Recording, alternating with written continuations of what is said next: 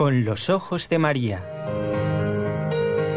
El mundo, la actualidad, las preguntas más profundas sobre Dios y la vida humana en todas sus facetas necesitan ser mirados con los ojos serenos de la Virgen, la Madre de todos los hombres.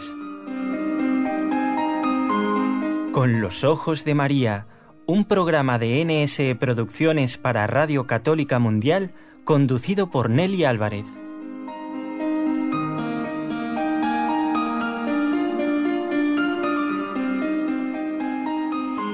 Queridos amigos, bienvenidos a esta edición con los ojos de María. Como saben hoy, no es Nelly Álvarez la que les habla, soy la hermana Carmen, aunque ya nuestras voces se van pareciendo, ¿verdad? Tantos años y sobre todo las almas, yo creo, tantos años eh, trabajando juntas con mucho cariño además. Y hoy, de una forma especial, en este viernes 17 de agosto, queremos dedicar este programa ha sido para nosotros una inmensa alegría poder contactar con un sacerdote, un franciscano conventual en España, que mm, como asistente de la milicia de la Inmaculada nos va a hablar de San Maximiliano María Colbe. De hecho, mm, les cuento un secreto. Aquí en los estudios de NSE en Barcelona tenemos, y ahora mismo lo estoy viendo, un cuadro de la Inmaculada, un cuadro de San Maximiliano y una reliquia de primer orden de San Maximiliano que nos ofreció el prior del convento de la Inmaculada en Polonia, en su patria natal. Por lo tanto, un cordialísimo saludo al padre que en realidad eh, se le nombra como hermano, como entre los conventuales. Fray Abel García, un cordial saludo. ¿Cómo se encuentra? Muy buenos días, pues muy bien, gracias a Dios. Paz y bien a todos. Paz y bien, ¿eh? como dice Jesús, pues eh, lo recibimos y le vuelve también a usted, Padre. Claro que sí. Además, San Francisco que retoma, ¿verdad? Este deseo de paz del Señor, del Señor resucitado, y que hace también, pues que de alguna manera este saludo llegue al corazón este saludo de paz, que es la presencia de Dios en nuestra vida, pues haya convertido en el saludo de los franciscanos, paz y bien. Maravilloso.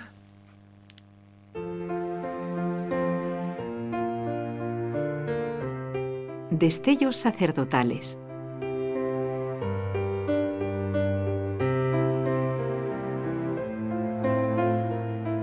Nos dice precisamente San Maximiliano María Colbe, para mejorar la vida interior hay que sacrificarse.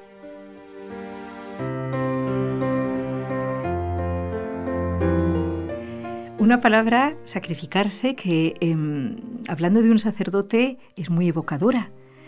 No en vano el sacerdote en la Santa Misa, en el sacramento de la Eucaristía, mejor dicho, en el sacrificio, en el momento de la consagración, bueno, y todo lo que lo envuelve, está viviendo el sacrificio de Cristo con su propia vida. Y si esto es verdad de cada sacerdote y cuanto más sinceramente, pues, no sé, como que nos lo hace vivir a todos, pues fíjense si esto no fue verdad en San Maximiliano María Colbe. Los que lo conozcan solamente de oídas, sí, fue un mártir en el siglo XX, pues que podrán saber hoy mucho más y sobre todo mucho mejor sobre él. Fray Abel, eh, ¿No se va usted a escapar también de un poquito de testimonio personal, por favor? ¿eh? Porque eh, está muy bien, como decía San Francisco de Asís, está muy bien hablar de los santos, pero el, mérito, como, como, lo decía él, ¿no? Pues hablamos de los santos y nos llevamos el mérito de ellos. Claro, sin seguir sus huellas. Este no nos, claro, no nos conformemos solo con recordar las hazañas y lo, de los santos y sus obras, sino que intentemos nosotros sobre todo seguir sus huellas como ellos siguieron las huellas de Cristo, ¿verdad? Exactamente, padre. Y entonces, por este motivo, un poquito el diálogo que vamos a mantener, que es mm, tengo pues un inmenso, una inmensa ilusión, la verdad, por este santo que tanto quiero y, y que nos inspira. Y por algo el Señor lo ha puesto en el siglo, un siglo XX de tanta violencia, em, pues como un portador de paz, en auténtico seguidor de Jesús, quisiera que usted también en las respuestas, si lo ve adecuado, pues nos vaya comentando de su propia vivencia sacerdotal. ¿eh? Claro que sí. Pues... Mm, Encantadísimo. ¿Qué tal será, padre, que... Mm, hablemos un poquito, siempre, se, siempre que se habla de San Maximiliano, es curioso, en los libros y demás, se empieza con el momento de su martirio, quizás porque es clave para entender todo lo demás, es como un espejo, ¿no? Eh, entonces, pues a mí me llama la atención que el momento de su martirio, las palabras de él fueron como provocando el martirio, aunque con humildad, no... Pues él dijo, soy sacerdote católico, si no me equivoco. Cuéntenos, cuéntenos, padre. Efectivamente, en general se suele destacar mucho, digamos, la etapa final, el colofón, que es precisamente pues su, experiencia en el campo de concentración de Auschwitz, eh, desde el mes de, de mayo, cuando es internado, hasta el mes de agosto. Pero a mí me parece que sería muy interesante, además, en este programa, hermana Carmen, el poder resaltar su visión de sacerdocio en sentido amplio, porque efectivamente, como decía, eh, el culmen, la cumbre, pues lo tenemos ahí, en, ese calvario en el que San Maximiliano Colbe, igual que tantos otros santos que dieron su vida por Cristo, dieron testimonio de la fe, en un lugar pues tan terrible, convirtieron aquel, aquel espacio, ¿no? que aparentemente podía ser un infierno en la tierra, en un calvario, y en un lugar donde, a través del ofrecimiento de, estas almas, pues el Señor también llevó a cabo su obra de salvación. Bueno, pero para poder llegar al Monte Calvario, pues tenemos todo un camino previo. Y en el caso de San Maximiliano Colbe, como decía, me gustaría destacar eh, su visión del sacerdocio, porque realmente es, es magnífica, magnífica. Y yo creo que deberíamos comenzar, bueno, en el seno de su familia, por supuesto, y tendremos ocasión de hacerlo, pero a mí me gustaría destacar principalmente un aspecto que quizás es menos conocido, eh, siempre sobre su visión del sacerdocio, y que además encontramos este aspecto en los comienzos de su camino como sacerdote, el día de su primera misa. Mm, San Maximiliano Colbe fue ordenado sacerdote en 1800, uy, perdón, en 1900, 1916 16 y 17, bueno. Em, pero eh, se ordenó en una basílica romana llamada Santa Andrea de la Valle y luego de allí eh, pasó al día siguiente a celebrar su primera misa en Santa Andrea del Efrate, que es una basílica también muy conocida porque había tenido lugar, antes me he confundido con la fecha, en 1842, el famoso episodio en el que la Virgen eh, se aparece a Alfonso de Ratisbona, el judío, ¿no? Y ante esta aparición tan tumbativa, pues eh, Alfonso de Ratisbona se convierte al catolicismo. Bien, San Maximiliano Colbe conocía este episodio y, esta iglesia, durante su etapa de formación en Roma, pues eh, seguramente que era una de las que más, más frecuentaba. Bueno, pues el día de su primera misa, allí en esta basílica, eh, escribió en una hojita las intenciones por las que quería ofrecer esta primera misa. Y al final de la hojita tiene una frase que para mí eh, nos da la clave de su visión del sacerdocio y que de alguna manera esta frase que la encontramos en los comienzos de su camino como sacerdote, luego también la encontraremos ya vivida de manera como muy muy concreta, ¿no? con su ofrecimiento, pues en el campo de concentración de Auschwitz. Él escribió: "Pro amorem usque ad victimam", es decir, hasta dar la vida por amor, por amor hasta hacerme víctima, ofrenda. Bueno, y al final de su vida, en Auschwitz, encontramos, mm, soy sacerdote católico, quisiera dar la vida por este hombre. Yo creo que, en el fondo, San Maximiliano Colbe nos muestra, eh, bien sea con esta primera intención en su, en su primera misa, y al final de su vida dando exactamente pues, pues toda su existencia pues para poder eh, salvar no solamente a un padre de familia, sino a una familia entera, que esto también es muy interesante, encontramos una visión, ya digo, del sacerdocio mm, sublime, sublime. sacerdote para San Maximiliano Colbe es aquel que no se guarda la vida, sino que la da, que la entrega, que la ofrece cada día en unión con Cristo, en su sacrificio, como decía usted, hermana Carmen, sacrificio de la Eucaristía que renueva el sacrificio del Calvario, siguiendo siempre las huellas del buen pastor, que efectivamente, como lo dice San Juan en su Evangelio, es el que da la vida. Entonces, esta es la visión.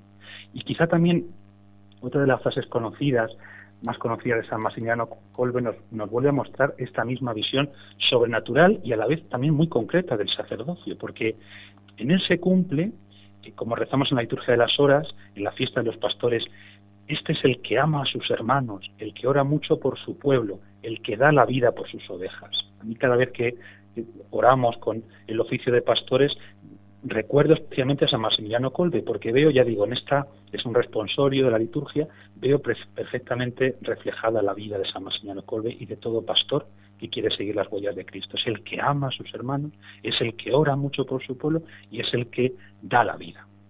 Y además, eh, fíjese, hermana Carmen, un pequeño detalle así a nivel de testimonio. Eh, un médico llamado Rudolf eh, Dien, que era un doctor que estaba allí en el campo de concentración, testificó eh, lo siguiente. A mí es una frase que se me quedó grabadísima. Decía él, puedo confirmar con certeza que durante mis cuatro años en Auschwitz nunca he visto un ejemplo tan sublime de amor a Dios y al prójimo. De amor a Dios y al prójimo.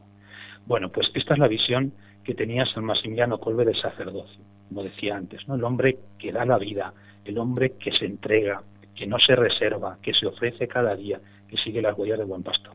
Y por cierto, creo que antes me he equivocado, he dicho que San Maximiliano Colbe fue ordenado en 1917, no, fue en el 18, perdón, 28 de abril, ahora me ha venido a la cabeza, de 1918 fue ordenado y al día siguiente, 29, pues eh, su primera misa allí en Santa Andrea de la Frate, del Efrate. Ah, padre, exactamente. Eh, y ahora, en, retomando esto, podemos recordar que en el año anterior a, su ordenación sacerdotal, cuando aún era seminarista, por lo tanto, en Roma, fue cuando recibió esta, esta inspiración verdaderamente del cielo y de la Inmaculada en un momento muy duro para, para, la Iglesia, como lo son todos, como Jesús siempre nos lo dijo, ¿verdad? Pues em, que de fundar la milicia de la Inmaculada y por eso hemos vivido el, en el año 2017 el centenario, ¿cierto, padre? Efectivamente, 1917 eh, San Maximiliano Colbe junto con otro eh, grupito de hermanos pues eh, deciden, yo creo que más que decidir, realmente sienten esa inspiración del cielo que les lleva a fundar la, la milicia de la Inmaculada. El año 1917, así para entrar un poco en el contexto histórico, eh, tiene mucha tiene mucha enjundia, como se suele decir, porque eh, justamente en ese año celebraba la masonería internacional el segundo centenario de su fundación y no eligió otra ciudad que, Roma, o sea, que la misma Roma. Y desde luego que no fue por casualidad. Se veían, cuentan las crónicas de la época, por doquier mm, banderas y pancartas que representaban a San Miguel, que es hermana, vencido y derribado por Lucifer. Tremendo, ¿no? Estandartes con San Miguel vencido por Lucifer. Y en la plaza de San Pedro, San Maximiliano Colbe y estos primeros hermanos que luego fundarán la milicia, escucharon cánticos del tipo eh, Satán tendrá que reinar en el Vaticano, el Papa formará parte de su guardia suiza, fíjese, ¿no? cosas tan tremendas. Sí, sí, sí. Entonces, el joven Maximiliano, que se encontraba precisamente en Roma estudiando teología en estos años, en la Universidad Gregoriana de Roma, pues ante este tipo de demostraciones amenazadoras contra la Iglesia, contra el Papa, se pregunta, y de aquí nace también, yo creo que la respuesta eh, que él de alguna manera junto con estos hermanos pues concretará en la fundación de la milicia. ¿Será posible que nuestros enemigos eh, desplieguen tantas actividades para pues para dominarnos, para amedrentarnos y que nosotros nos quedemos como como miedosos, encerrados, sin pasar a la acción? De ahí también el sentido de la milicia, que ahora si quiere hermana podemos explicar un poquito mejor por qué elige este nombre de milicia. Pero bueno, San Maximiliano Colbe ante lo que está viendo y escuchando, pues se hace esta pregunta, ¿no? Pero, pero no vamos a pasar a la acción, no vamos a hacer nada, nos vamos a quedar amedrentados y miedosos. Y decía él, ¿acaso no tenemos armas más poderosas, siendo que podemos contar con el cielo y con la Inmaculada para, esta lucha? Porque en el fondo San Maximiliano Colbe entiende que hay, hay una lucha, hay una lucha abierta, eh, que no es nueva, ya el libro del Apocalipsis nos habla de esta lucha, y bueno, el mismo Señor en el Evangelio también nos dice que en el mundo tendremos luchas, ¿no? Pero bueno, que él ha vencido al mundo. Pero claro, no es una lucha con armas con armas físicas, materiales de destrucción, ¿no? Como solemos hacer los hombres cuando, cuando hacemos la guerra, sino que son armas espirituales y es una lucha, es una lucha pues por el bien, por la belleza, por la santidad, por el amor verdadero, por el reino de Cristo. Bueno, pues San Maximiliano Colbe ante lo que está ocurriendo en la ciudad de Roma y también ante, creo yo, el avance de ideologías contrarias a Dios y por lo tanto también contrarias al hombre, mismo comunismo y otras ideologías que campaban a sus anchas en esta época, porque 1917 también coincide con la revolución bolchevique en Rusia. No lo olvidemos, es que 1917 decía que es un año tremendo, tremendo, la masonería, estas ideologías, bueno, el ascenso del nazismo, de ahí a muy poco tiempo. Bien, y San Kolbe se da cuenta de que la Virgen está pidiendo exactamente un ejército de almas que se consagren a ella para contrarrestar el poder destructor de estas ideologías y bueno pues de, todo este tipo de veneno que poco a poco se va extendiendo pues por, por el mundo entero. Padre, Padre Abel, Fray Abel, es muy bonito, muy interesante oír estos mm, pormenores históricos para caer en la cuenta de, de las coincidencias, llamémoslo así, pero claro, el mismo corazón inmaculado de María en Fátima, en a, tres niños, en, Roma, a un, a un novicio eh, enfermo de más, para ¿no? de poca salud, pero de mucho espíritu, de mucho amor, de un alma muy pura, va pidiendo lo mismo.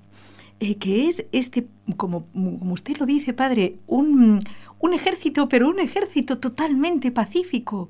¿A quién más se lo puede pedir la Virgen? Es curioso esto, porque fíjese que en, Fátima tendremos, si no me equivoco, el ejército azul. Me parece que se llama así, ¿no? la milicia de la Inmaculada. Es muy curioso porque todo nos habla de una lucha y, y es una respuesta a la provocación no tengamos miedo a las palabras, de la masonería, que en este sentido eh, ofrecía unas armas muy, eh, ¿cómo lo podemos decir?, muy sutiles, ¿verdad?, tipo serpentino. En cambio, todo lo que es del Señor y de la Virgen es puro, es recto, es sencillo, es luminoso. Eh, y con armas, ¿cuáles son las armas a fin de cuentas, Fray Abel?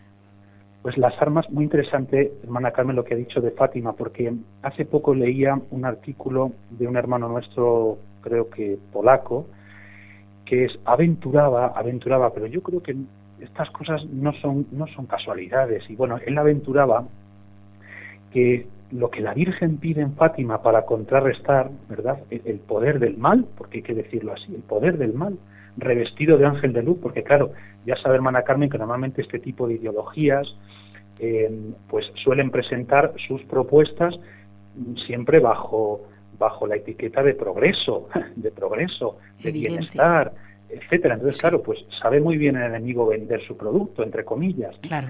Entonces, bueno, pues lógicamente eh, cuando esto ocurre, la Virgen en Fátima, 1917, también a tres niños les pide pues oración, oración y penitencia, oración y sacrificio.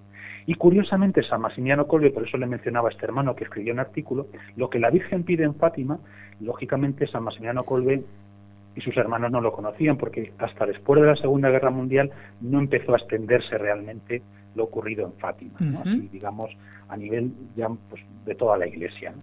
Por lo tanto, San Maximiliano Colbe y sus hermanos no conocían lo que la Virgen había pedido en Fátima, pero la respuesta que San Maximiliano Colbe da a través de la fundación de la milicia para contrarrestar en esta lucha ¿no? a las fuerzas del mal, pues es la oración y es el sacrificio, es la entrega total en manos de la Inmaculada. San Maximiliano Colbe decía que, que por la Inmaculada y por el Señor estaba dispuesto a cualquier tipo de sacrificio, a cualquier tipo de privación o renuncia. Por lo tanto, estas son las armas, las armas espirituales que son las armas que siempre la Iglesia nos ha presentado y nos ha invitado pues a, empuñar ¿no? a, los, a los cristianos porque son las mismas armas de Cristo, oración, ayuno, penitencia, mortificación. Bueno, estas son las armas con las que San Maximiliano Colbe, así de manera como, como muy sencilla, porque en el fondo son armas que, que bueno, en las que uno pone fe, pone la fe, porque, porque de primeras no son armas que puedan vencer nada. Luego se da cuenta de que la eficacia no viene tanto de lo que tú haces, sino de, la fuerza que el Espíritu Santo da bendiciendo, ¿no? y santificando pues estos pequeños ofrecimientos. Sí, padre. Y es verdad que San Maximiano Colbe mm, utiliza estas armas. Luego, si quiere, Mana Carmen, también podemos profundizar en otro tipo de, de, armas, entre comillas, o mejor, de instrumentos o de medios que San Maximiano Colbe utiliza para de nuevo, ¿no? ofrecer la luz del Evangelio, de la vida de Cristo, frente a todo lo que se está divulgando y extendiendo y que desgraciadamente pues está haciendo, como él comprende muy bien, mucho daño a las almas. Vamos a una pausa.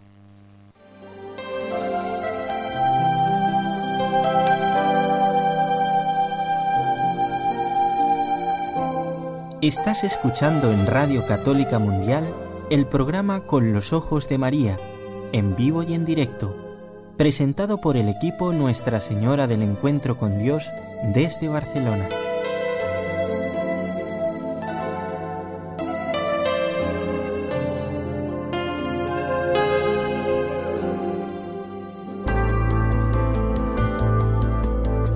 ¿Quieres escribirnos ahora mismo? Puedes hacerlo al siguiente correo electrónico con los ojos de María arroba nsradio.com.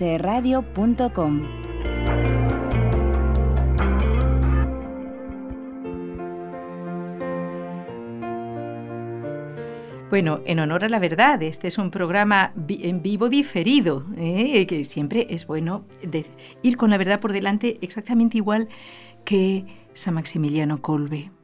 Y así es como triunfó, nunca con las armas del mundo, una, yo qué sé, pues con mucho dinero, con un emporio. No, él comenzó la milicia de la Inmaculada en un, diríamos, con un espíritu grande, eso sí, pero en un trocito de papel de pequeñas dimensiones, en una celda, pidiendo permiso al superior, con unos cuantos hermanos, un puñado de hermanos, de los cuales varios morirían mm, no mucho después. ¿Y en qué ponemos, queridos oyentes, en qué ponemos nuestra esperanza? ¿En qué ponemos la fuerza de nuestra vida? ¿En el mundo? ¿En salir en el periódico? ¿O en la eficacia de la gracia? Vamos a ver en, en este programa que compartimos con Fray Abel eh, García, asistente de la Milicia de la Inmaculada en España, que fue el movimiento mariano mm, fundado por San Maximiliano Colbe en aquel 1917 y que sigue ahora, ya lo creo que sí, vivo y adelante ¿eh? en el mundo, pues con la fuerza del Santo Rosario, con la fuerza, ya no se va a hablar el padre también de las municiones, ¿verdad? Que usaba San Maximiliano, que ojalá todos las tengamos en los bolsillos. Pero Vamos a seguir con el aspecto sacerdotal de San Maximiliano Colbe y también de la vida de Fray Abel, su seguidor. ¿Mm, padre, eh, ¿qué tiene de especial la vida interior de un sacerdote seguidor de San Maximiliano? Bueno, pues eh, alguna cosa ya la he mencionado al comienzo. Eh, a mí su visión del sacerdocio me ayuda muchísimo a vivir eh, mi propia vocación sacerdotal. Comentaba que lo vemos como representado o expresado de manera muy nítida en los comienzos de su camino sacerdotal, cuando en aquella primera misa en Santa Andrea del Efrate, en la Basílica Romana, de la Basílica o el altar del milagro, así llamado, pues escribe pro amorem usque ad victima, ¿verdad? Eh, ese sacerdocio vivido como entrega, como donación total en unión con Cristo y luego pues eh, culminado al final de sus días en el campo de concentración de, Auschwitz. También para mí San Maximiliano Colbe eh, me ayuda mucho a vivir el, celo apostólico propio del sacerdote, del pastor y diría de todo cristiano, que de alguna manera está expresado en esa frase suya que yo recuerdo con mucha frecuencia porque, porque habría de llenar y seducir nuestro corazón. Repito, el corazón de cualquier pastor, pero también el de cualquier cristiano comprometido y deseoso pues de, cumplir el mandato de Cristo, de ir al mundo entero y hacer discípulos. San Maximiliano Colbe decía, deseo conquistar el mundo entero. A mí esto me, llena de, una fuerza, de, de, un arrojo, de un celo apostólico cada vez que recuerdo esta frase, deseo conquistar el mundo entero y cada alma.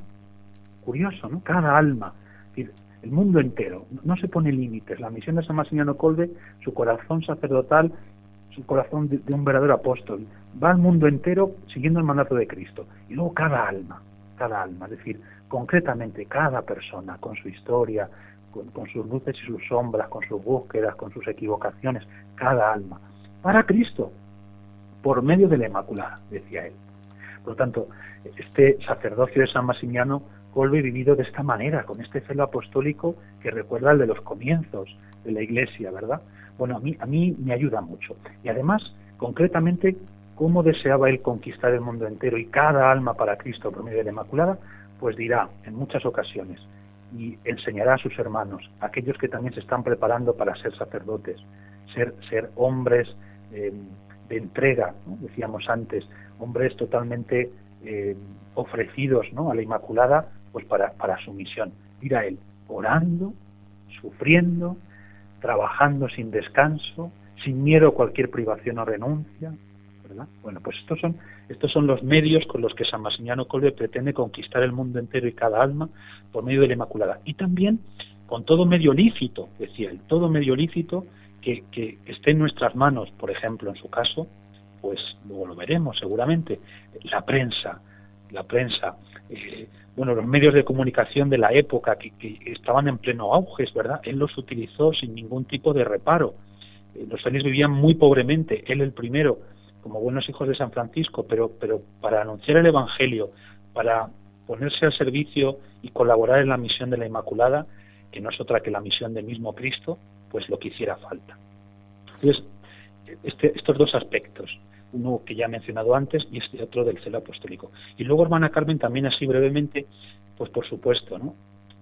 San Maximiano Colbe vive el sacerdocio como franciscano, es decir, con unos rasgos peculiares. Y usted ya mencionaba antes, por ejemplo, uno de estos rasgos, que era la pobreza. Curioso, todos los apostolados que empezó San Maximiano Colbe, la milicia de la Inmaculada, luego el Caballero de la Inmaculada y después las ciudades de la Inmaculada, los empezó sin medios, en la pobreza más evidente y fiado solo en la providencia. Los superiores le daban permiso para empezar, pero él era consciente de, de que no contaba a veces con medios humanos y casi nunca, por no decir nunca, con medios materiales económicos. Y sin embargo, la pobreza franciscana no es una pobreza así, sin más, eh, que podría sonar y resultarnos excesivamente, pues casi casi una especie de locura, ¿no? decir, bueno, pobre para qué? No, San Maximiliano Colbe, siguiendo a San Francisco, sabía que la pobreza franciscana es, es el medio a través del cual uno puede aprender a fiarse totalmente en la providencia. Y él lo experimentó. Todos estos medios que, que empezaron sin ningún tipo de recurso, ya digo, a veces ni siquiera humano, nunca económico, pues al final lograron abrirse camino gracias a su confianza absoluta en la providencia de Dios. Totalmente, esto es muy enamorante de Dios y es que claro, le tenemos que Dios dar... no falla, hermana Carmen, Dios no falla, San Maximiliano Colbe era consciente. Perdone que le interrumpa, pero hay un episodio que quizás lo conozca, pero que a mí me gusta siempre mucho destacar. Cuando, cuando iba a empezar el Caballero de la Inmaculada, a su regreso eh, de Roma, después de fundar la milicia, vuelve a Roma, eh, a Cracovia, y allí pues mm, surge en el deseo de, de fundar una revista, el Caballero de la Inmaculada repito, para contrarrestar pues todas estas ideas que se iban difundiendo y, sobre todo para alimentar al, pueblo santo de Dios, ¿no? alimentarlo con buena palabra, palabra de evangelio y, para infundir en, el corazón de, tantos creyentes, primero de Polonia y luego poco a poco pues de tantos otros países, el amor a la Virgen, el amor a la Virgen. Bueno, pues cuando él empieza eh, este apostolado, tiene solamente el permiso de sus superiores, Nada más, nada más. Y el pobre pues empieza a buscar, va a pedir limosna, le daba una vergüenza terrible. De hecho, él mismo cuenta que entró en una tienda de personas conocidas y cuando se vio dentro le dio tanta vergüenza pedir esa limosna que, que se marchó pues pues casi corriendo de la tienda, ¿no? Y cuando salió fuera dijo, pero pero pero bueno, fíjate de Dios, pero fíjate de Dios. Bueno, el caso es que no tenía nada, no tenía nada para empezar este apostolado, solo su buena intención, la inspiración y el permiso de los superiores. Y encontró, encontró providencialmente en el altar de la Inmaculada de la Iglesia de los Franciscanos Conventuales, la Iglesia de San Francisco de Cracovia, un sobre, cuando ya estaba, pues eso, no digo desesperado porque San Maximiliano Colbe nunca desesperó, pero sí como muy desanimado porque veía que, que, ¿dónde iba a sacar el dinero? 400 marcos de la época que necesitaba para empezar. Y encontró un sobre providencialmente, justo en el altar de la Virgen, allí en la Basílica de los Frailes, que ponía, para ti Inmaculada. Para ti Inmaculada. Ah, lo más bonito de todo, Fray Abel, que me parece muy bien que lo recuerde, mm, lo más bonito es que él, al ver ese sobre, no titubeó, mm, entendió muy bien que era la respuesta a su petición, pero atención, también lo sometió a su superior. Sí, sí, sí, siempre, Evidentemente. ¿Qué qué hermoso ejemplo en una época en que parece que solamente sabemos celebrar las independencias. Yo creo que San Maximiliano hubiera celebrado la dependencia. ¿Dependencia de quién? De Dios nuestro Señor como hijos. Qué dependencia más hermosa. Dependencia de María como consagrados a ella, como él decía, instrumento y posesión tuya, cosa y posesión tuya, María. Y claro, eh, la Virgen eh, pues también se toma en serio esa consagración y no lo dejó nunca en la estacada. Es más, podríamos decir, padre, y también quizás en la vida de usted, bueno, no, quizás seguro, mm, que incluso, a ver, ¿cómo lo diría yo? Eh, María, como mediadora de las gracias, está en la vida de, de cada uno, sobre todo los que estábamos consagrados a ella, tejiendo con una perfección, un, primor maternal, un tejido, que todo él va abocado a ese como diríamos, a esa entrega final de nuestra vida. En el caso de San Maximiliano, él había recibido ya una, una promesa de María en, su infancia, ¿no es cierto?, de llegar a ser supeditada, que él la eligió, la confirmó, llegar a ser mártir y, y además con toda pureza de cuerpo y alma. ¿Es así? Efectivamente. Bueno, claro, me, he entusiasmado tanto que no sé ya lo que le he preguntado, padre. no, pero he entendido, he entendido, amada Carmen, sí.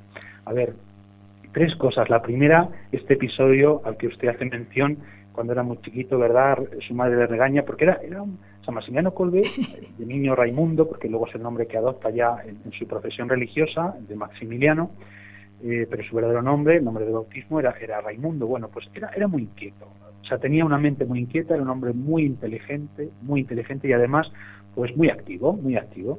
Y entonces, pues un día, ya sabemos, ¿no? Eh, pues debió hacer alguna trastada y la madre le regañó y bueno, pues él, le dijo, ¿qué va a ser de ti? ¿no? Esta famosa frase, ¿qué va a ser de ti, Raimundo? ¿Qué va a ser de ti, hijo? Pero podemos entender, ¿no? A una madre que con, pues bueno, con, ese especie de suspiro que le sale del corazón, viendo al hijo tan inquieto y a veces tan travieso, pues, pues, pero ¿qué va a ser de ti, hijo mío, no? Si sigues así. Bueno, el caso es que salió corriendo, marchó a la iglesia del pueblo y allí fue donde tuvo aquella, aquella visión, aquella aparición que él nunca contó.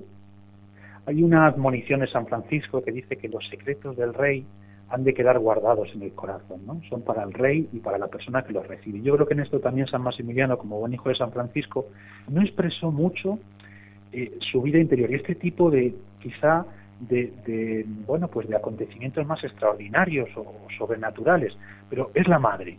Porque claro imagínese hermana Carmen si, cuando este niño vuelve de la iglesia después de haber visto a la Virgen que le ofrece las dos coronas y que él las coge las dos es otro de los elementos que a mí me entusiasma de San Maximiliano Colbe podía haber elegido una de las dos. No sé con qué intención la Virgen le presentó las dos le dio elegir pero las almas de los santos que ya se van forjando desde muy niños pues lo quieren todo, hermana Carmen, lo quieren todo. No se conforma con una cosa, sino que lo, quieren todo, porque todo lo que viene de Dios y de la Virgen, pues eh, entendemos que, es lo mejor para nosotros. Y bueno, el caso es que San Maximiliano Colbe elige las dos coronas, vuelve a casa y lógicamente con la ingenuidad y la inocencia de un niño se lo contó a su madre. Y es ella la que luego relata este episodio, porque San Maximiliano Colbe no dirá nada.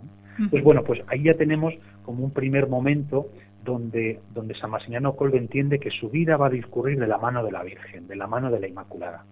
Y esto le va a dar una fortaleza impresionante. Si él ya era, era eh, además, tuve, padre, tuve la gran alegría de oír dentro del convento de Niepokalanów en, Polonia, uno de los frailes, debió ser muy poquito antes de su muerte, que había convivido con San Maximiliano y nos contó, claro, con un traductor, ¿verdad? Con dos traductores, mejor dicho, del polaco al inglés, del inglés a otra lengua, eh, cómo em, cómo San Maximiliano como prior, como, como mm, guardián del convento, ¿verdad? Mejor dicho, era eh, seguía siendo la bondad en persona, que ya de pequeño tenía esta bondad, ¿no? que, hacía que, sus, que los, sus amiguitos lo llamaban mermelada, ¿no? de, de, la bondad que irradiaba este niño, de un corazón realmente bueno. Pues esto lo conservará y a sus que creo que llegaron prácticamente a mil los frailes en, en, en, el momento álgido, ¿no? En, en pues entiendo que él a cada uno estaba atento a sus necesidades como una madre ¿No le parece esto? Y, le decía, pero, hijito, dentro de la rectitud y disciplina que supone viril también el conducir una comunidad, ¿no? Pero, o sea, sin, sin melindres, pero con ternura, padre. Y esto me parece un dato muy importante para la actualidad. Un corazón sacerdotal, viril y tierno. Las dos cosas. ¿No, ¿No es necesario esto hoy? ¿No estamos hambrientos de esto? Totalmente, hermana Carmen. Y es otro de los rasgos que también tenía pensado compartir porque me entusiasma realmente del sacerdocio mm, vivido en este caso por San Maximiliano Colbe. Y yo creo que esto solamente puede aprenderse en la escuela de la Virgen, en la escuela de la Inmaculada. Em, los rasgos del sacerdocio de San Maximiliano Colbe son muy marianos o, si queremos, muy maternos, muy maternos. Encontramos siempre ternura, solicitud por el bien del otro, olvidándose de uno mismo, que es muy propio de las madres. Este saber estar al pie de la cruz, San Maximiliano Colbe estuvo al pie de la cruz de la enfermedad, de la muerte de su hermano, al pie de la cruz de la pobreza, de, las necesidades, bueno, pues que tuvo que vivir en Hipocalano en los comienzos donde los fieles vivían con una pobreza extrema. Y si no, cuando funda la ciudad de la Inmaculada, en, Japón, en Nagasaki, donde también vivieron al principio una estrechez absoluta. Y lo pasó muy mal. Muy mal. Este saber estar al pie de la cruz. Y los gestos en el campo de concentración, hermana Carmen, que también son muy, muy reveladores de esto mismo, de estos rasgos marianos del sacerdocio de Colbe, como decía usted, la ternura, el olvido de sí, la solicitud, etcétera. Por ejemplo, sabemos que muchos días San Maximiliano Colbe eh, con el frío que hacía allí en, Auschwitz, que cuando por la mañana pues les levantaba ¿no? para empezar la jornada, con frecuencia San Maximiliano Colby, su pequeña mantita, la había puesto encima de algún otro eh, prisionero más joven que, moría de frío y, y, él había renunciado a ese trocito de manta, ¿verdad?, para que el otro no tuviera frío. O, por ejemplo, sabemos por testimonios que renunciaba con mucha frecuencia al escaso alimento que les daban para que otros más jóvenes pudieran alimentarse. Y por último, sabemos también, hermana Carmen, que cuando los guardias entraron en el búnker del bloque número 11 eh, para, para bueno, pues ver en qué situación se encontraban ya los prisioneros, habían muerto la mayoría de ellos, quedaban solamente tres, y San Maximiliano Colbe uno de ellos, de los que quedaba vivo, como bien sabemos. Ya les inyectan aquella, aquel veneno para acabar con, su vida. Bueno, pues San Maximiano Colbe estaba recostado en la pared, recostado en la pared, pronunciando el nombre de María, María, María, y sobre su regazo tenía la cabeza de alguno de estos prisioneros. A mí me parece que es una estampa materna a más no poder, ¿no? La, piedad. madre, la piedad, efectivamente, la madre que acoge al hijo. Bueno, San Maximiano Colbe que era posiblemente el más mayor de los que estaba allí y también de los más enfermos, un pulmón inutilizado, aguantó hasta el final para, como una verdadera madre, ayudar a estos hijos a morir bien, a morir bien en aquel lugar tan tremendo. Me parece, padre, que en este siglo XXI, donde, como lo sabemos, la maternidad está siendo atacada de una manera tan salvaje y feroz, eh, es como gran urgencia espiritual para todos nosotros sabernos en el regazo de María. Que, que, que, perdona, que salva, que rescata y, y que a nosotros mismos nos hace ser así con los demás. Esto es, es hermosísimo y mm, ya que estamos en un, en un ciclo sacerdotal, quiero recordar a nuestros amigos oyentes, que además son muy fieles seguidores, que este es el programa número 70 de la serie que Nelly está desarrollando sobre que, hemos titulado Destellos sacerdotales, es decir, en, este, en esta última temporada llevamos ya el programa 70 hablando de modelos de sacerdotes, ¿eh? que son que están vivos, están vivos en sacerdotes también, que, están siguiendo sus huellas con humildad, ¿eh? con, pues, con, limitaciones humanas, pero lo mejor que, podemos. Entonces, mm, dentro de, este ansia de formar sacerdotes santos, sacerdotes mm, marianos, yo sé que él fue profesor en varios seminarios. También lo fue allí en Japón, era la forma en que él podía servir, aunque creo que experimentaba una gran dificultad de salud, ¿verdad?, para hacerlo. Sí, sí, sí, sí. Lo que pasa es que mm, él estaba totalmente convencido de que, bueno, en el caso, por ejemplo, de Japón, pues era la manera con la que él se dio a conocer, dio a conocer su apostolado, primero entre los estudiantes de la, de la Facultad de, Teología. Él se había doctorado en Teología en Roma, en la Universidad Gregoriana. Y cuando llegó allá a Nagasaki, pues el obispo le pidió, como claro, las clases eran en latín, no había problema con la lengua, y por lo tanto, pues el obispo le pidió que impartiera clases de teología a los seminaristas. Y en la parte del servicio que iba a prestar a la, pues a, la iglesia, además la iglesia de Japón siempre ha sido una iglesia bastante escasa de medios, ¿no? Bueno, pues él vio como una puerta abierta, pues precisamente para poder difundir pues este apostolado, dar a conocer su apostolado y su misión. Exacto. Lo que pasa es que contó siempre, efectivamente, perdón hermana, con, esta salud un tanto quebrada, eso es cierto. Pero yo no sé, sacaba fuerzas pues de lo alto, de lo alto, porque físicamente, bueno, pues no estaba al 100% y sin embargo, eh, como ocurre en la vida de tantos santos, sorprende eh, su tremendo apostolado, su, su ingente caridad, eh, lo que llegaron a hacer en tan poco tiempo. Bueno, las fuerzas ya sabemos de dónde salían es más patente. Entonces es como, como un juego divino, ¿no? Donde yo creo que los santos son los que aceptan las reglas del juego. Entonces, claro, dicen, vale, Señor, para que se note más que tú lo haces todo, no voy a hacer trampa. Mm, estoy como soy, con mis limitaciones, con mis pocas ganas a veces de levantarme, con, con mi cansancio, con este único pulmón que funciona y no del todo bien, que era el caso de él, pero no por eso se arredraba. ¿Por qué? Porque se fiaba de sí, no.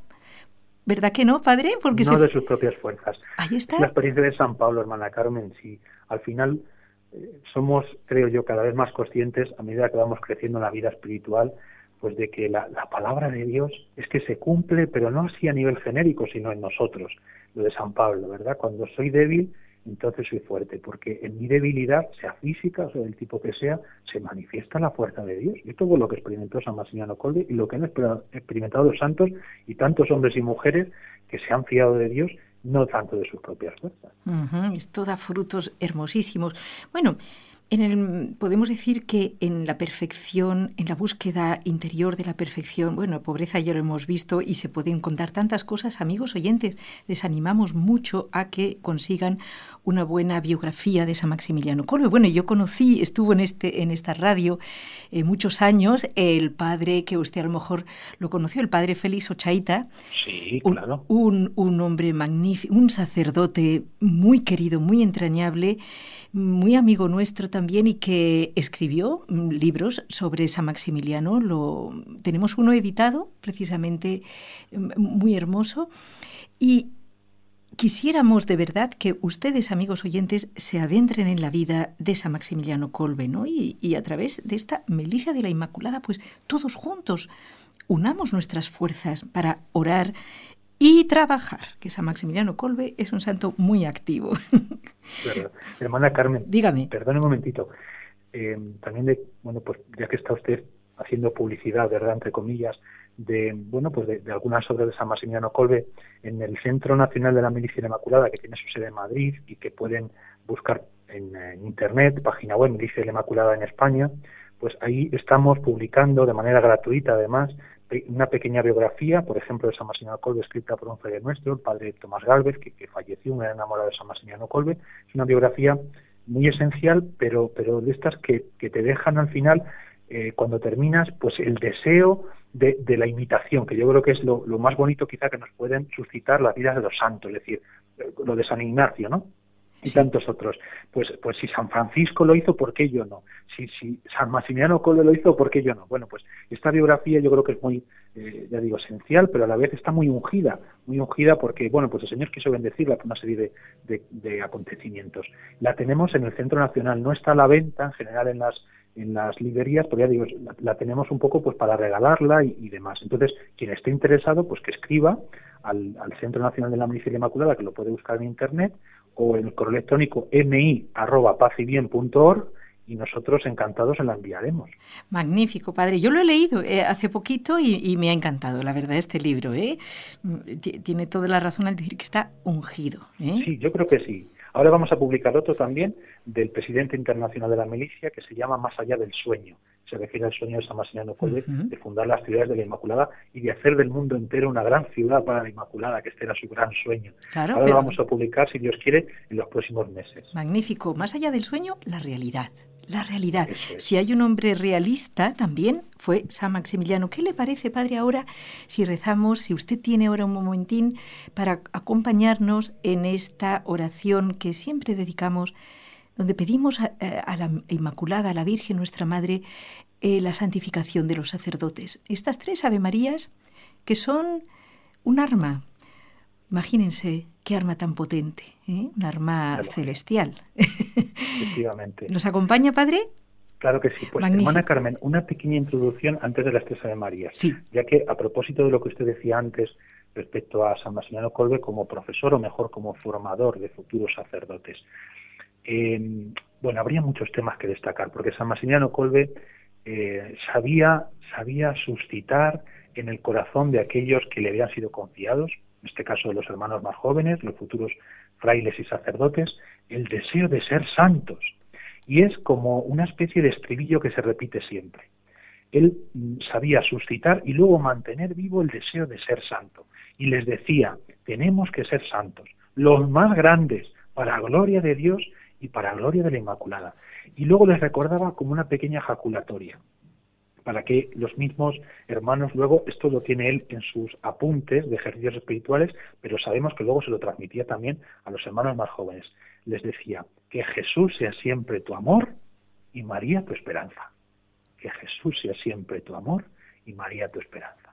Ah, bueno, esto, esta sí que me la estoy apuntando también, así como eh, eh, lo, otro, pro amore usque ad victima. es que son esas frases realmente que, llenan el corazón porque están llenas, hermana, de una vida. Porque en San Maximiliano Colbe vemos que Jesús fue, fue su amor y María fue siempre su esperanza y la que usted mencionaba, ¿no? Como, como toda la vida del santo no fue otra cosa que un ofrecerse por amor a los hombres por amor a Dios. Exactamente. Pues en estas tres Ave Marías vamos a seguir las huellas de San Maximiliano. Vamos a pedir algo grande, sin límites. ¿Y qué es? Yo, por mi parte, de verdad que le voy a pedir a la Inmaculada que, así como los medios de comunicación que han sido creados, que son, digamos, hijos de la luz, deberían ser al servicio de la verdad, al servicio de Dios, de la Inmaculada, del Evangelio. ¿Y cuántas veces son usados, y esto es como un grito de dolor, de denuncia, son usados para hablar mal de, de la santidad, de los sacerdotes, para aprovecharse de cualquier debilidad, para ponerla en, todos en, en, todo su esplendor, que todo el mundo se entere. ¿Y por qué no se habla de los miles y miles de sacerdotes buenos que se esfuerzan por la santidad? Amigos oyentes, si ustedes también están santamente, diríamos, indignados y no se quieren quedar en la indignación, por supuesto, sino en, la esperanza, en el amor, en la petición, ¿eh? pues vamos a pedir en estas Ave Marías que San Maximiliano desde el cielo sea este intercesor poderoso, trabajador como él solo, para que los católicos nos unamos y demos a conocer el bien. El mundo está hambriento de bien. Vamos a pedir al control que nos ayude a crear este ambiente de oración para em, rezar. Padre, le comento cómo lo hacemos, que fue a petición de un oyente hace muchos, de un camionero oyente hace muchos años, el rezar. Lo que hacemos es mm, yo introduzco cada Ave María, usted reza el Dios te salve y yo respondo el Santa María e introduzco la siguiente y así. Usted le toca rezar el, la primera parte de las tres Ave Marías, ¿de acuerdo? Muy bien sí, sí.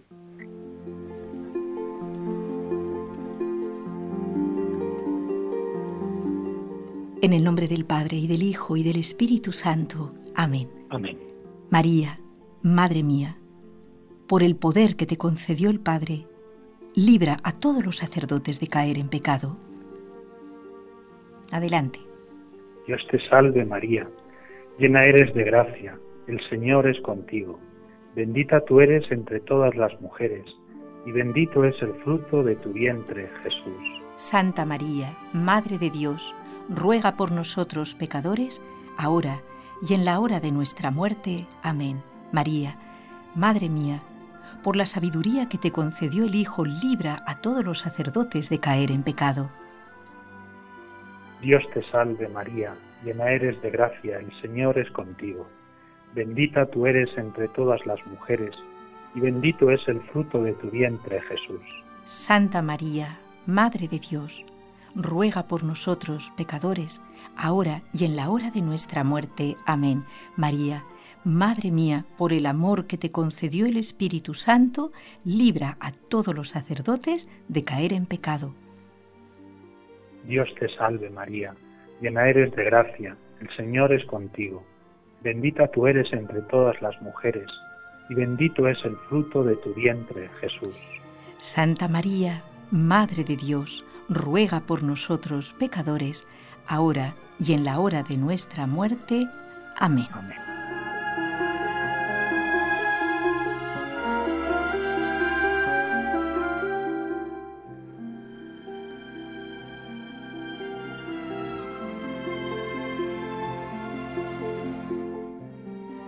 Queridos amigos, este programa dedicado a San Maximiliano María Colbe en su faceta sacerdotal, que, que, abarca toda su vida, una vida de una riqueza espiritual impresionante, de una riqueza de acción, de ambición santa. Yo creo que mm, ningún oyente eh, dejaría de seguir las huellas de San Maximiliano por decir, no, es que yo soy un hombre ambicioso y yo quiero, yo quiero conquistar mucho éxito, pues le diríamos, pues adelante, ¿no? Nunca vas a superar a San Maximiliano, ¿no es así, padre? Efectivamente, efectivamente, su deseo de conquistar el mundo entero y cada alma para Cristo, para el corazón de Cristo por medio de la Inmaculada. Padre, también en estos eh, tres últimos minutos que nos quedan, eh, sería Mm, muy bonito que le pidamos a Él. Mm, quiero hacer demasiadas cosas y en tres minutos todo eso no es posible. Me voy a centrar en el recuerdo de nuestro equipo que se encuentra en estos momentos, eh, ¿verdad? Mientras, mientras en este viernes 17 de agosto se encuentran en Lourdes. ¿eh? Qué bien. Entonces, y justamente Lourdes lugar de la Inmaculada, 1858, donde San Maximiliano también peregrinó y, padre, me gustaría que con brevedad nos comente un aspecto que me parece muy humano y muy encantador del santo. Y es, bueno, a él le curó la Virgen, me parece, ¿verdad? Eh, con agua de Lourdes también un, problema que de salud que le impedía ser, em, le podía haber impedido el sacerdocio, pero es que además, cuando viajó a Lourdes, me encanta leer en su diario que él se encontraba con una sequedad interior impresionante. Mm. ¿Y por qué me gusta a mí eso, padre? ¿Lo adivina? Porque nos podemos identificar con él. Mucho, claro, sí. Efectivamente, porque en general, a veces cuando leemos la vida de los santos, pues nos quedamos siempre con los aspectos más, más sublimes y más extraordinarios. Y es verdad, y es necesario porque como que estos aspectos tiran de nosotros hacia arriba, decía el Papa Mérito Benedicto XVI, ¿no? Cuando todo a veces en nuestra humanidad tira hacia abajo, bueno, pues, pues escuchar, eh, leer las vidas de, los santos, de los hombres que han, querido y han luchado por ser fieles al Señor, pues de nosotros, tira de nosotros hacia arriba, nos eleva, intenta, bueno, pues elevar nuestro corazón, nuestra alma, como decía mismo San Maximiliano, que en el fondo también es, es el deseo de la Inmaculada, decía él, el único deseo de la Inmaculada es elevar eh, el deseo de nuestro corazón, la vida espiritual de cada uno de nosotros hasta la cima de la santidad. Bueno, pues esto es lo que en el fondo los santos buscan. Pero también es cierto que los santos fueron hombres eh, y por lo tanto pues vivieron experiencias de, debilidad, de sequedad en este caso. San Maximiliano Colbe cuando en 1930, antes de marchar a Japón, pasa por Lourdes, antes había visitado a Santa Teresita de Lisieux, no vamos a tener tiempo, hermana Carmen, pero no, no, no, nos queda medio minuto. Claro, fíjese, ¿no? Bueno, el caso es que pasa por allí, por Lourdes, y él, con esa sequedad que está viviendo en ese momento, escucha interiormente allí a los pies de, la, de la, Inmaculada, de su madre, Mamaita la llamaba él, como ese, esa consolación interior que dice, déjate guiar, déjate guiar por mí, déjate guiar. ¿Qué más queremos, Padre? Déjate de Lourdes sale consolado, sale consolado, déjate guiar. A, pesar de pues no sentir algo especial. Hermanos, amigos oyentes, el tiempo se nos acabó por esta vez con el Padre Abel. Muchas gracias por todo, Padre. Eh, nos despedimos de todos nuestros amigos oyentes y hasta muy pronto. Bueno, creo que eh, Fray Abel ha sido eh, ya invitado a todos los hogares de nuestros oyentes, por supuesto, eh, y también de Radio Católica Mundial, para no irse nunca más, como San Maximiliano. Muchas gracias. Adiós, Padre. Adiós.